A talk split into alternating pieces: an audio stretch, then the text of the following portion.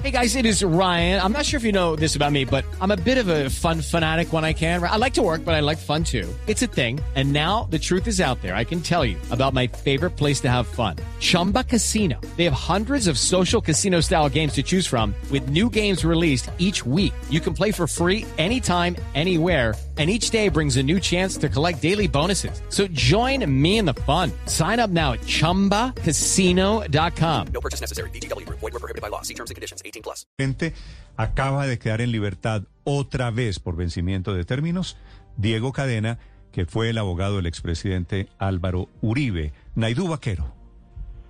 Néstor, buenos días. Así es, el juzgado 36 de control de garantías dejó en libertad por vencimiento de término al abogado Diego Cadena, quien fue acusado por la Fiscalía General por presunto soborno a testigos y fraude procesal, en un caso relacionado con la investigación que se adelanta por esos mismos delitos.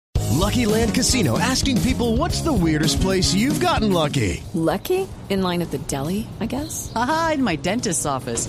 More than once, actually. Do I have to say? Yes, you do. In the car before my kids' PTA meeting. Really? Yes. Excuse me, what's the weirdest place you've gotten lucky? I never win and tell. Well, there you have it. You can get lucky anywhere playing at LuckyLandSlots.com. Play for free right now. Are you feeling lucky? No purchase necessary. Void where prohibited by law. 18 plus. Terms and conditions apply. See website for details. contra el expresidente Álvaro Uribe Vélez, a quien este, este abogado estaba representando. Néstor, la decisión la tomó el despacho al iniciar que ya han pasado más de 240 días desde que se presentó el escrito de acusación en contra del abogado Diego Cadena, sin que haya iniciado la audiencia de juicio oral, como alegó la defensa del abogado. Estás escuchando Blue Radio. Lucky Land Casino asking people what's the weirdest place you've gotten lucky? Lucky? In line at the deli, I guess? Aha, in my dentist's office.